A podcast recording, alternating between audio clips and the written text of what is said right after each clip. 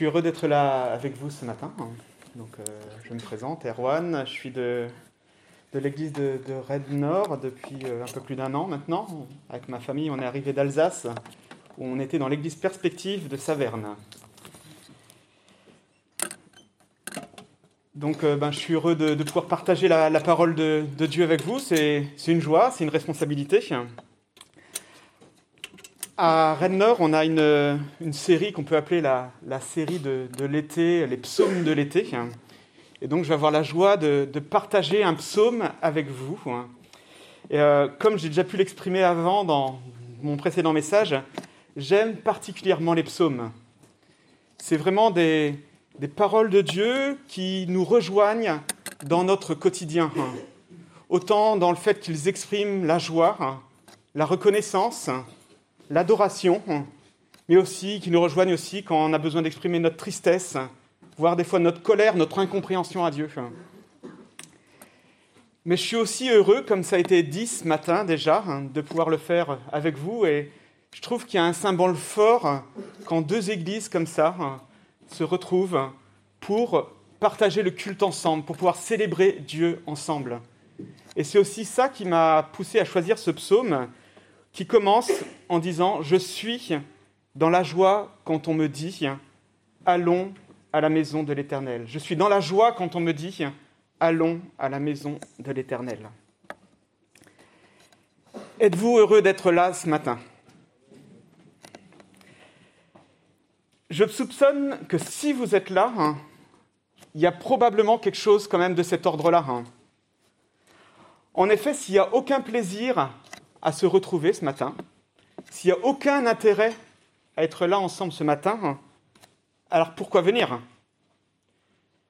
Pourquoi est-il préférable de venir ici ce matin plutôt que d'aller faire une balade en famille à vélo, plutôt que d'aller se promener alors qu'il fait beau aujourd'hui sur la côte?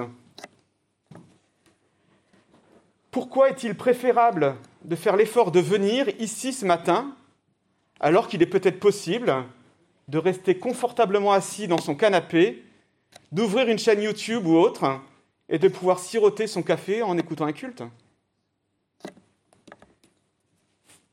Pourquoi la plupart des habitants d'Israël, du temps du psaume que nous allons lire, étaient prêts à faire des dizaines, voire des centaines de kilomètres, joyeusement laisser tout ce qu'ils étaient en train de faire, leurs occupations, leurs obligations, leurs habitudes, le confort de leur maison, pour aller au moins trois fois par an à Jérusalem célébrer Dieu. Pourquoi? Je vous propose de prendre ensemble le psaume 122 et je le lirai dans la version second 21.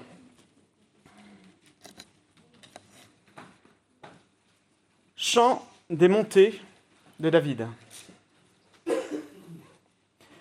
Je suis dans la joie quand on me dit Allons à la maison de l'Éternel.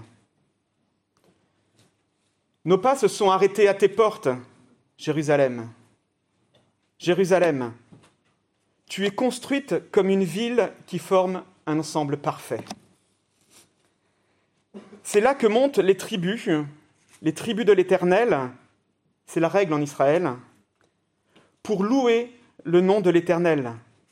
Car là se trouvent les trônes réservés à la justice, les trônes de la famille de David.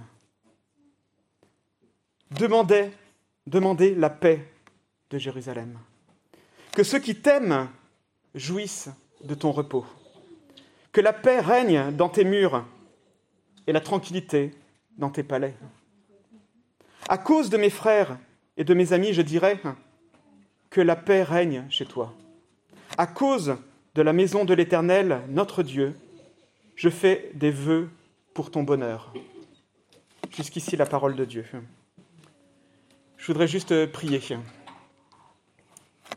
Père, je te remercie pour ta parole et particulièrement pour cette parole ce matin. Merci pour cette joie, c'est vrai, d'être ensemble. Et je te demande vraiment de, de nous toucher chacun par ta parole.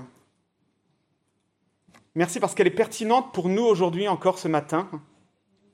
et montre-nous de quelle façon elle peut nous accompagner, elle nous accompagne chaque jour dans notre quotidien. Merci Seigneur. Amen. Avant de regarder plus en détail ce psaume, je voudrais faire quelques remarques.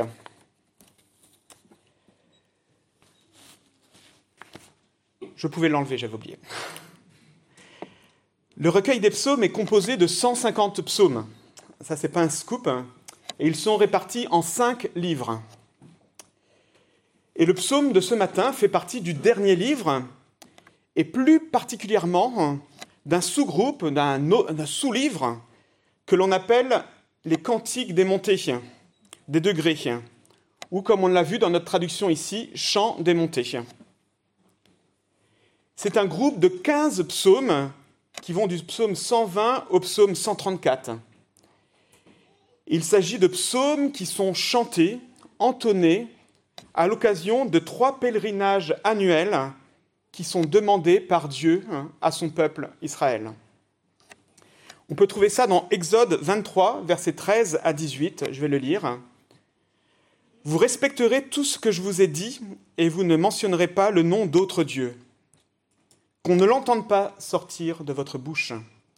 Trois fois par an, tu célébreras les fêtes en mon honneur. Tu observeras la fête des pains sans levain.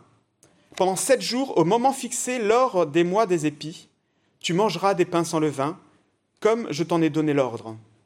En effet, c'est au cours de ce mois que tu es sorti d'Égypte. On ne se présentera pas devant moi les mains vides.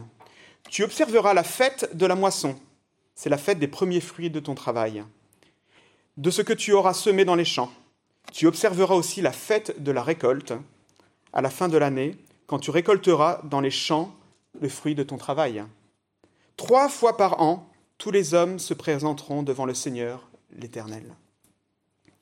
Trois fois par an, Pâques, Pentecôte, fête des cabanes, les habitants d'Israël devaient donc se présenter devant Dieu, donc aller à Jérusalem, le lieu où était son temple, où, à l'époque de David, où l'arche de l'alliance était dans, dans, la tente. Et c'est à l'occasion de ces pèlerinages, de ces voyages des pèlerins, que ces psaumes, et notamment le psaume 122, étaient chantés étaient récités, étaient lus. Cela ne veut pas dire qu'ils étaient spécialement écrits pour cette occasion, mais ils ont été au moins regroupés ensemble pour cette occasion. Et on peut imaginer ces familles qui devaient se regrouper, je ne sais pas, moi, peut-être sur les places des villes pour partir ensemble en direction de Jérusalem. Et peut-être qu'au fur et à mesure, ce convoi, au fur et à mesure qu'il traversait les villes, il augmentait et on voit toutes ces personnes qui devaient entonner ensemble, peut-être sous la direction de chefs de file, ces psaumes alors qu'ils montaient ensemble à Jérusalem. Chacun avait mis entre parenthèses ses activités, ses travaux, étaient sortis de son train-train quotidien pour un chemin qui pouvait être long, qui pouvait même être dangereux. On imagine, les chemins n'étaient pas aussi sûrs que les nôtres actuels. Il est possible que ces chants aient été pris aussi après pendant les cérémonies à Jérusalem même et même pendant le retour des pèlerins hein, sur leur lieu d'habitation. En pensant à ça, je pensais à, aux fêtes de Noël. Quand je suis arrivé en Alsace, parce qu'à la base je suis breton, même si j'ai vécu plus d'une vingtaine d'années en, Alsace, on a ce qu'on appelle la période de l'Avent. Et c'est quelque chose que j'ai découvert en arrivant là-bas, c'est que avant Noël, quatre semaines avant Noël, on commence à se préparer à Noël. Donc on allume couronne de l'Avent, une bougie chaque dimanche avant Noël pour commencer à réfléchir à Noël. Et c'est le moment aussi où on, écoute principalement les chants de Noël. Et je me suis dit, ça, ce sont quelque part les chants de Noël de l'époque, de ces trois fêtes. Et c'est donc dans ce contexte-là, dans ce contexte de fête, de préparation de fête, d'accompagnement de la fête, que ce psaume, ces psaumes étaient pris. C'était en quelque sorte la playlist des fêtes de l'époque. Et je ne sais pas si vous avez une playlist du dimanche matin quand vous venez à l'église, mais c'était en quelque sorte ça. Et le psaume 122 était le troisième chant de cette playlist. de cette playlist de 15 titres. Pour en venir plus particulièrement au psaume 122 que nous venons de lire, il est composé en deux parties. Nous découvrons des hommes, des femmes, des familles heureuses et émerveillées de pouvoir se présenter ensemble devant Dieu. On voit ça du, verset 1 au verset 5. De se présenter devant Dieu pour le louer. Et ce constat les pousse, les enjoint à prier en faveur du lieu où Dieu a demandé à son peuple de se réunir. Les versets 6 à 9. Regardons dans un premier temps ce peuple heureux et émerveillé de pouvoir se rassembler. La première chose qui apparaît à la lecture, c'est la joie. La première chose qui vient à l'esprit du psalmiste quand il a écrit, que ce soit David ou quelqu'un d'autre, ce qu'il pense, c'est la joie. La joie de se réunir pour aller ensemble célébrer Dieu. Je suis dans la joie quand on me dit allons à la maison du Seigneur. Et c'est donc quand il prenait ce chants, ce psaume, la première chose auquel le pèlerin était appelé à se rappeler, cette joie qui est la sienne d'aller se présenter à la maison de Dieu. Il y a de la joie à se rassembler dans un même lieu pour célébrer Dieu. Le pèlerin est même pas encore parti. Il n'est pas encore arrivé à Jérusalem, l'endroit où il doit se réunir, que déjà il est heureux. Et il ne se réjouit pas seulement tout seul, il se réjouit quand on lui dit allons. Il y a quelque chose de collectif. Il n'est pas seul dans cette démarche de joie.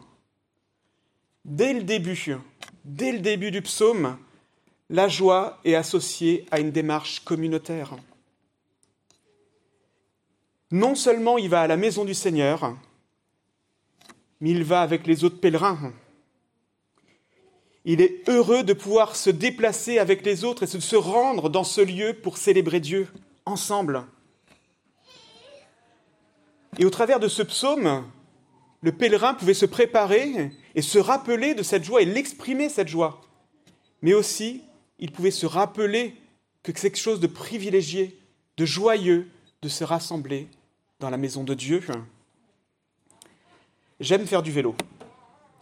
Et même si j'en fais un petit peu moins en ce moment, c'est toujours un moment de plaisir quand je commence à m'équiper et que je sais que je vais faire ma, virée en pleine nature, je veux dire, pour faire du vélo.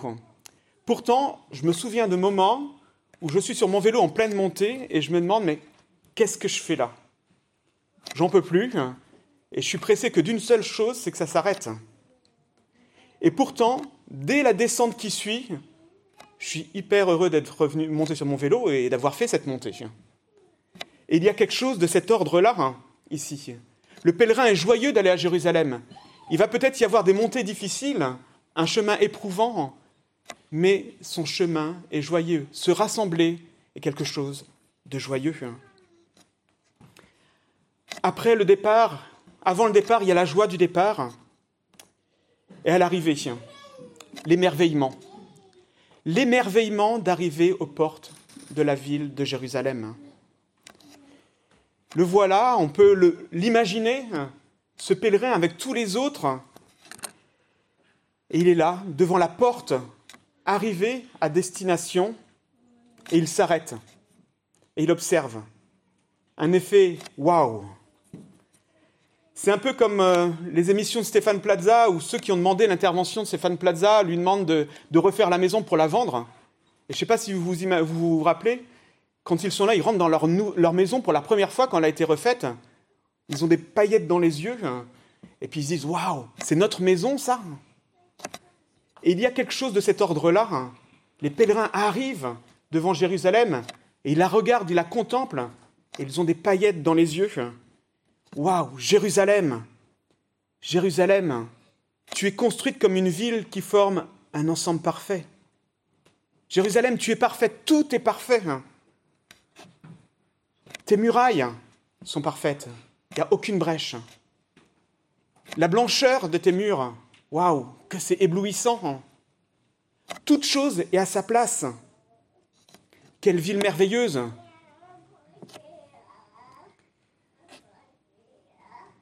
Le psalmiste invite le pèlerin à cet émerveillement.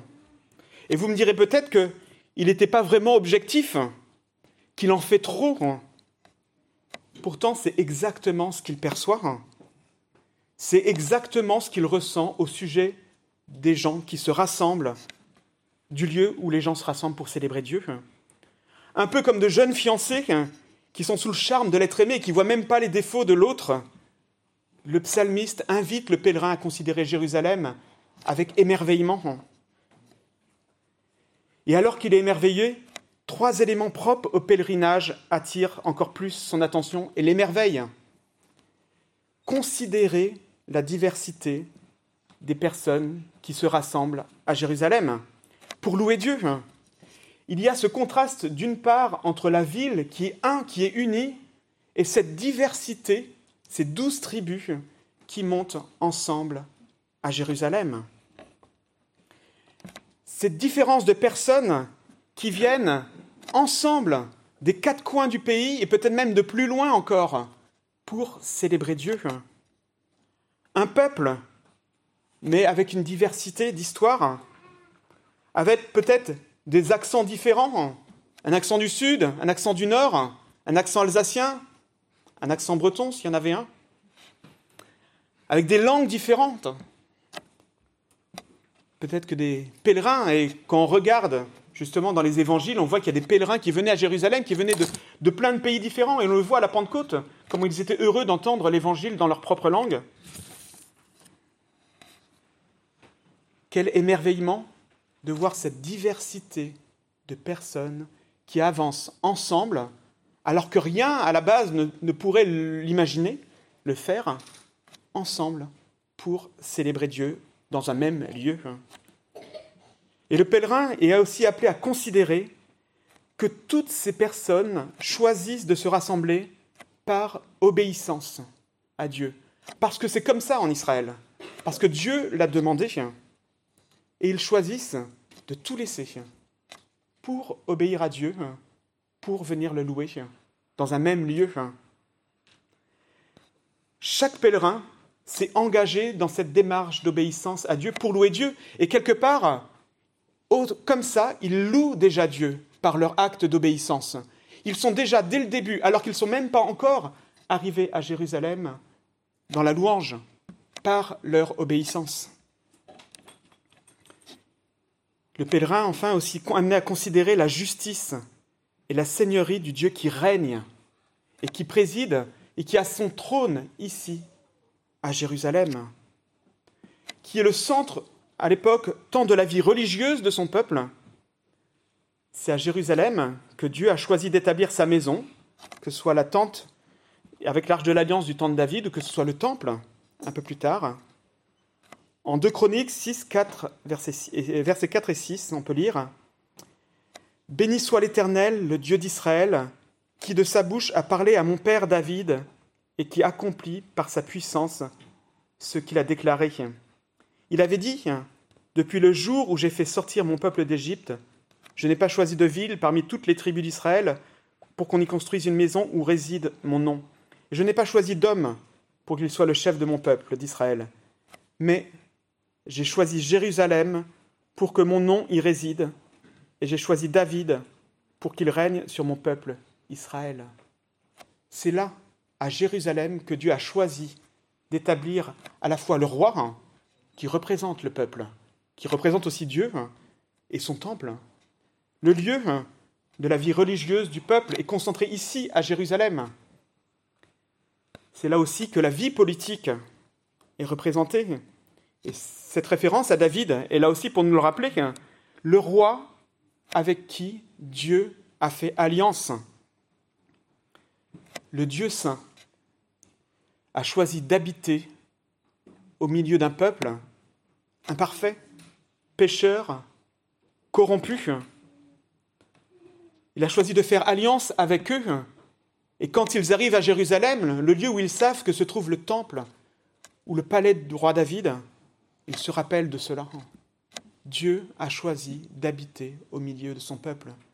Quel émerveillement Qu'en est-il pour nous aujourd'hui? Y a-t-il encore un lieu où Dieu demande à son peuple de se rassembler? Un lieu où il a choisi d'établir son temple, son trône, et où la descendance de David régnera pour toujours? Un lieu où des personnes d'horizons différents sont appelées à se rassembler, à s'unir pour célébrer la gloire de Dieu, pour le louer. Un lieu où des personnes ont choisi dans leur vie de louer Dieu par leur obéissance à sa parole. Je vous invite à écouter les paroles de l'apôtre Paul qu'il adresse à une, église locale. À travers lui, en effet, les questions de Jésus, nous avons les uns les autres accès auprès du Père par le même esprit. Ainsi donc, vous n'êtes plus des étrangers ni des résidents temporaires, vous êtes au contraire concitoyens des saints, membres de la famille de Dieu vous avez été édifiés sur le fondement des apôtres et prophètes, Jésus-Christ lui-même étant la pierre angulaire. C'est en lui que tout l'édifice, bien coordonné, s'élève pour être un temple saint dans le Seigneur. C'est en lui que vous aussi, vous êtes édifiés avec eux pour former une habitation de Dieu en esprit. Éphésiens 2, versets 18 à 22. Ainsi donc, et comme le dit aussi justement Timothy Keller dans sa courte méditation du psaume 122, ce que Jérusalem était pour les Juifs de l'époque, l'Église l'est pour ceux qui croient en Christ. Ce que Jérusalem était pour les Juifs de l'époque, l'Église l'est pour ceux qui croient en Christ. Nous nous réunissons ensemble, dimanche après dimanche, parce que Christ est notre Seigneur. C'est en lui que chacun de nous je constituons le corps de Christ, l'Église, un édifice bien coordonné. C'est par Jésus qu'ensemble nous nous approchons auprès du Père. Et comme on l'a déjà entendu ce matin, c'est lui qui a rendu possible cela parce qu'il a pris sur lui notre péché et nous a revêtus de sa justice.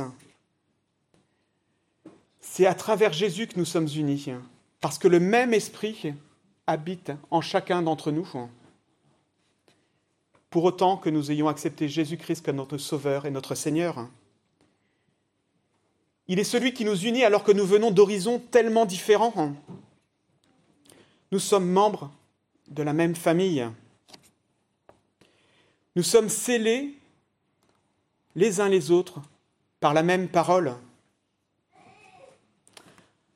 Alors que les pèlerins étaient heureux à l'idée de venir à Jérusalem et appelés à s'en rappeler, à combien plus forte raison ne devrions-nous pas être heureux à l'idée de nous rassembler dimanche après dimanche dans notre église locale De manifester ensemble, alors que nous nous réunissons, que nous appartenons à la même famille, que nous appartenons au même Seigneur? À, combien plus forte raison ne devrions-nous pas nous rappeler les uns et aux autres et nous rappeler à nous-mêmes? Je suis dans la joie quand on me dit Allons à l'église.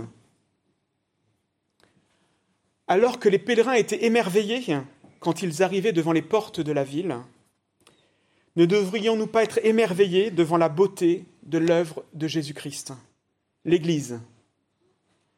Alors qu'elle est composée de personnes qui ne se seraient jamais côtoyées si Christ n'avait pas fait cette œuvre Alors qu'elle est composée de personnes qui ont choisi ensemble de obéir à Christ, quitte à avancer à contre-courant de la société qui est la nôtre, ne devrions-nous pas être émerveillés de voir cette œuvre de Jésus-Christ, de voir ces personnes se réunir ensemble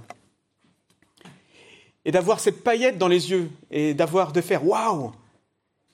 Église de Rennes Sud et Église de Rennes Nord, quel bel édifice, bien coordonné, parce que tu es l'œuvre de Jésus-Christ. Et c'est vrai que peut-être même, certains nous diront que on est tellement émerveillé qu'on n'est pas complètement objectif.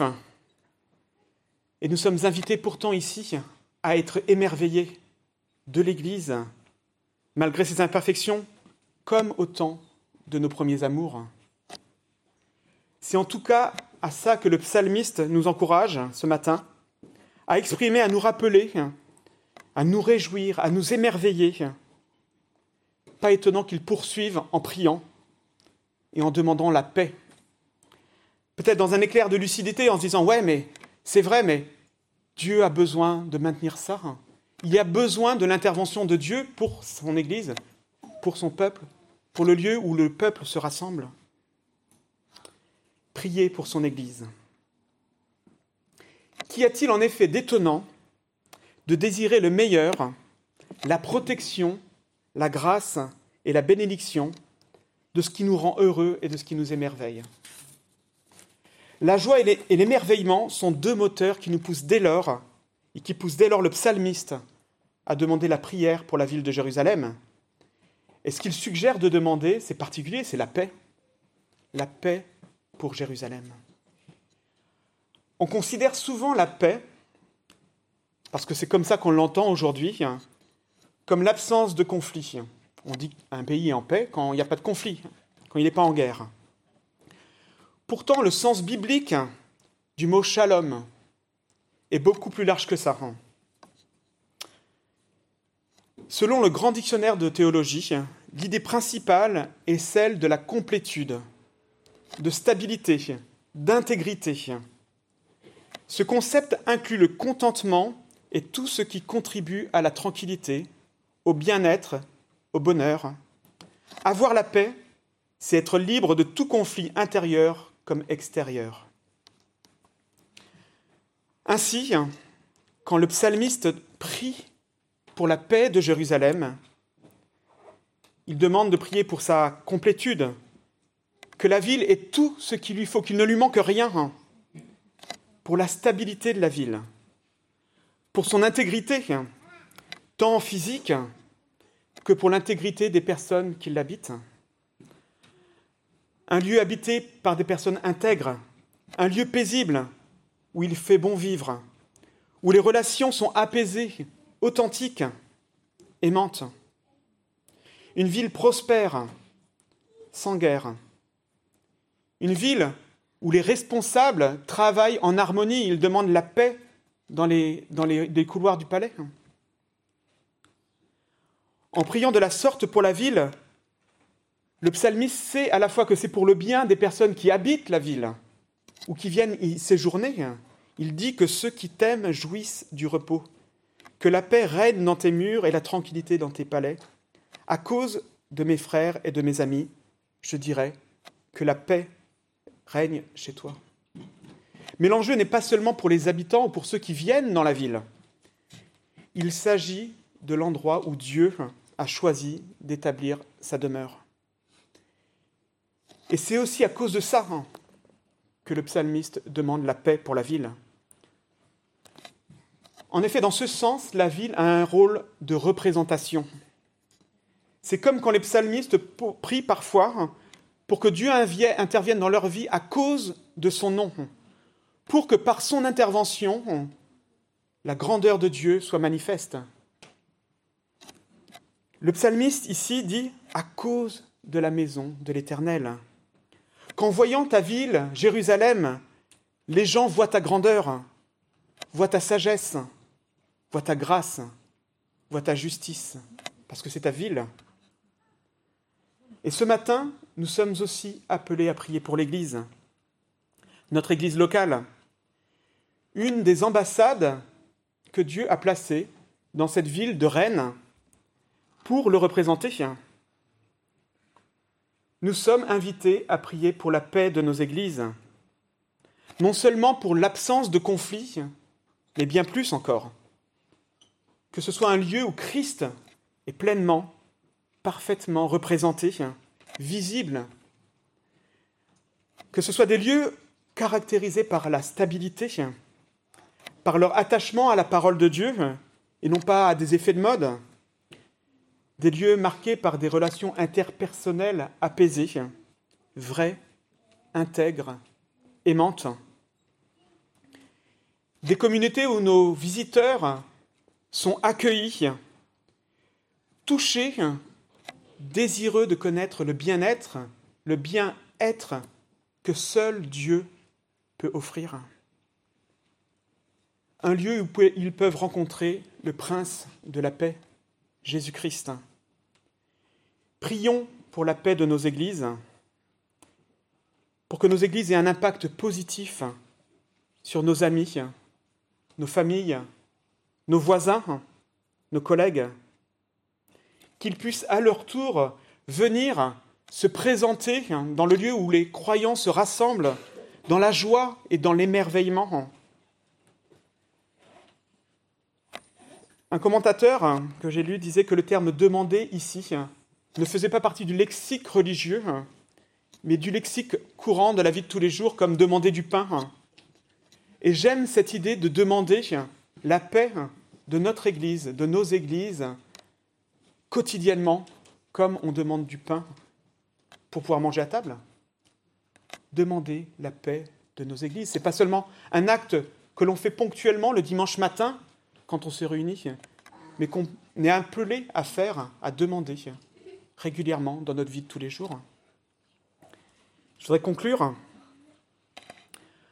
On est encouragé ce matin, au travers du psaume 122, à joyeusement nous émerveiller de pouvoir nous retrouver dans nos églises dimanche après dimanche.